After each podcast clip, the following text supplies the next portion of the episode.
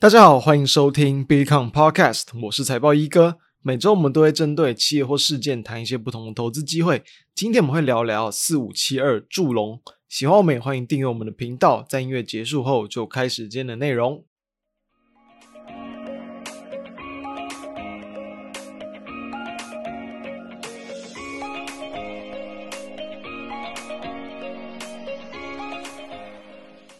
最近这波台股的多头行情，真的可以说是非常的强势哦。从几个月前是走一个比较这种多种族群，然后连轮流的一个攻击，然后呢这样的一个良性轮动，慢慢去把指数往上垫高。再到前一阵子，就是这个 NVIDIA 所带动的一个 AI 浪潮嘛，把台湾哦，任何几乎就是所有能跟 AI 去沾上边，或者是一些很多一些一些可能就是大家比较不太会注意到的，甚至一些电源供应器等等哦，一些就是可能一些代工厂哦，这种借着这种就是市场对他们的评价直接往上去再拉一个层级，让他们的股价都是继续去创下波段的新高。好，那再到了最近这几天哦，我们录制时间是六月十五号嘛，今天也可以看到。AI 题材继续强，但是呢，从先前原本很多也都表现的，就是可能原本强过了，然后呢，开始进入一个比较长时间的整理的类股，诶，又重新强起来了。包含就跟政策相关的，包含像是在重电嘛，哦，这个储能哦，以及跟这种军工、国防、航太等等，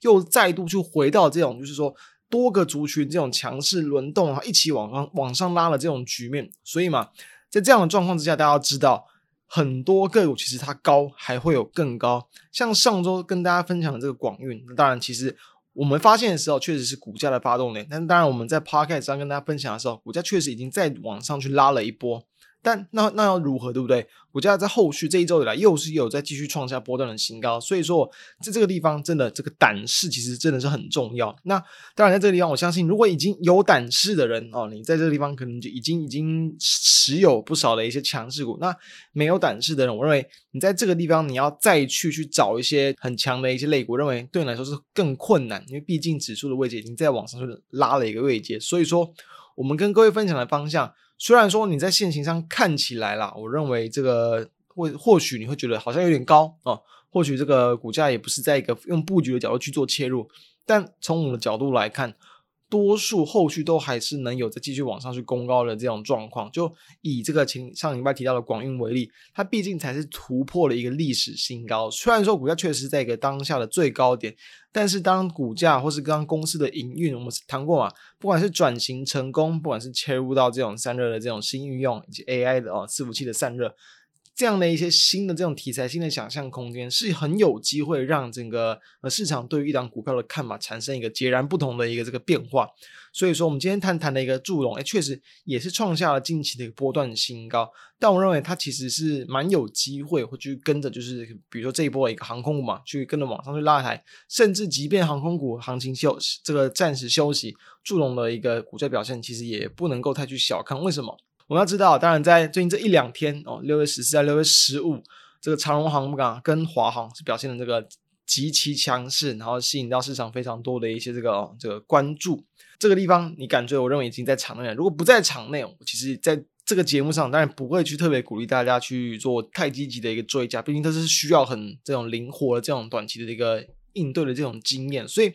跟大家分享祝融，就是我认为说。虽然说它不是航空类股嘛，但是毕竟它也算是属于跟这种飞机哦、航太相关的这个其中一员。所以说大家想想看，为什么航空股强？当然，比如说你呃这个很多机票的票价都还是很贵啊，航空公司可以赚很多，或者是这种出国啊，或者是各各种国内旅游的这种班机的需求也都还是很强。所以当然，在一个供不应求的状况之下，理所当然的那个机票票价就会高嘛。好，所以。你的一个这个供需的一个情况，如果说没有办法缓解，它势必可能是要提出，比如说更多的一些，比如说航班哦，甚至是对于后续的一些这种班机的汰换，它的需求也会随之去提高。所以说，其实哦，呃，包含像是在比如说波音啊，他们都会有这种，比如说这个商业报告，然后会去提出说，针对在未来通常是二十年了的一个这个，比如说航空啊，然后飞机市场的一个这个展望啊，这是他们近期会去提出来的。那当然，他们对于说在疫情之后慢慢复苏后的一个这个市场，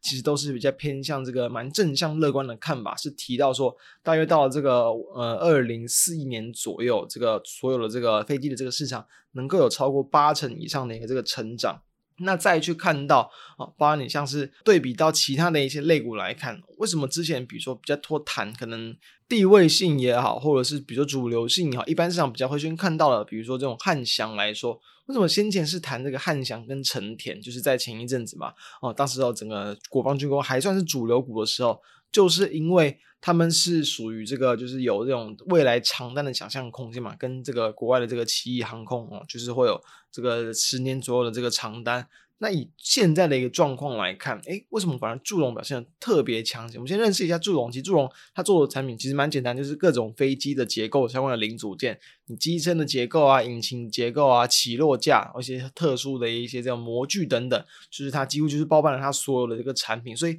也算是蛮纯的一档，就是这种飞机相关的这种零组件概念股。很特别的是地方在于说，它的一个五月份的营收是相对于台湾很多的一些这种就是飞机啊、航太相关的零组件厂表现的特别强劲。大多数的厂商在五月份的营收顶多就是维持高档，其实都没有办法去创下近期的新高价。但是祝融它的五月份营收年增是大概三十七点多趴，月增十六点多趴，而且是四年多来的这个新高。所以你单纯从肉眼看去，诶祝融就非常明显，它就是一个哦，在营收上有去创下近期新高的档标的，所以其实哦，在对比来讲，就发现说，它当然就是更有条件哦，去跟随着，就是比如说这一波这航空股去往上去冲高，所以也确实它在我们今天的哦这个录制时间就顺利在盘中去攻上涨停，然后创下波团呃波段的这个新高价。我们要知道，其实目前啦，就是这种客机的一个稳定的成长趋势，这也是会提供祝融它的一个，比如说你要去中长线的这个展望也好。毕竟刚刚谈到，像是这个波音对于未来的这个预期啊，他们是预期刚谈到嘛，就是可能二十年会有大概八成的这个成长。虽然说你去算年复合成长率可能不是那么高，但毕竟。呃，以这样的一个，比如说高单价、高金额，或者是这种就是客机的这个市场来说，我认为这已经算是一个很稳健的一个这个成长情况，所以这当然会提供它一定的这个基础，不管是获利的基础也好，或者市场趋势的基础。再就是说，它其实哦，他们提到说，这个亚洲市场相对于欧美市场，它的成长幅度会去更高。亚洲大约这样的一个趋势之中，可能会占有大概四成左右的一个成长。然后呢，在欧洲跟美国都是各两层，其他另剩下两层就是其他的一些区域，所以其实像是在祝融哦，尤其这种台湾市场的部分，也是它营收最大宗的一个部分。它营收第二大宗是出给这个美国的这个厂商哦，就是跟也是跟这种可能波音的这种呃合作商是相关的一些公司，所以其实它就是很明确的能够去搭上这一波，就是。未来的这种，比如说航空市场增长趋势。除此之外，这当然是比较偏向在商用机的一些部分。在我们国内啊，包括像军用的一些这个机，尤其是这种比如说高级的这种教育机等等，也是一样会在这个今年嘛，国防预算的大幅度提升，而有非常显著的成长。所以其实哦，不止祝融，应该说祝融不止在五月份的时候表现很强劲，它其实在第一季的时候就已经有一个六成的一个年成长。同时，它的一个四月份营收也几乎是维持在相对的这个高档，所以在不管像是这个全球的趋势啊，或者是国我们国内这种呃国建国造的趋势，都是基于它的一个这个最主要的原因。所以，就相较来看，目前还有很多的一些，比如说航太概念股，包含比如说像是可能长亨哦，然后呢，比如说像是这个 JPPKY。或者像当然之前谈过的，就是比如说哦，就是成田嘛，还有跟这个汉翔，甚至荣刚啊这些等等，其实宝一这些大部分的股价，因为在先前一阵子受到这种就是资金的排挤嘛，哦，资金去聚往科技股、哦、AI 相关的股票，导致他们是比较没落。但我之前就有跟大家分享过，如果一个族群它受惠的一个这个题材，同时它的营运比较不会不会有这种短期的一个衰退，或者是它的题材不会这么快消失，毕竟在这种可能明年的大选之前。都还是会有机会会有相关的题材出现，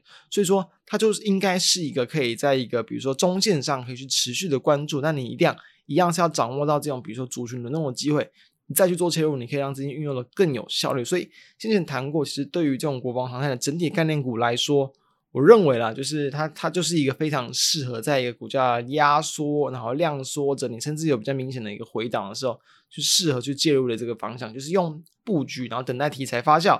不等待营运发酵，你就往上往上拉，你就顺势去获利出场。因为这就是一个蛮蛮好的一个操作方式。那当然，其中那当然营运最强的，像以今天的主角朱龙来看，它就有机会顺势去创下波段的新高。所以今天呢，它的一个主价是股价是创下波段的新高，认为这其实就有会有跟前一期分享的这个广运类似的一个看法。它虽然说位阶相对高，但是呢，它其实只是一个，就是可能我觉得股价要去进入到一个下个阶段行情的一个开始。同时，它也会有利于去带动到整体类股的一些表现。所以啊，不管你是想要去做主流，你要去做一线，去做强势的，或者你去做喜欢补涨，我认为都有机会在这样的一个重新转强的这种国防航太概念股之中去找到后续的机会。所以也提供给大家分享，就是针对不管像个股，针对说这种族群轮动变化的一些看法。那希望对于大家在近期的获利上有帮助。那以上就是我们今天的内容。嗯，相关的资料都会放在我们的呃 FB 还有我们 B 看网站上，大家都欢迎可以去浏览。那我们就下周再见，大家拜拜。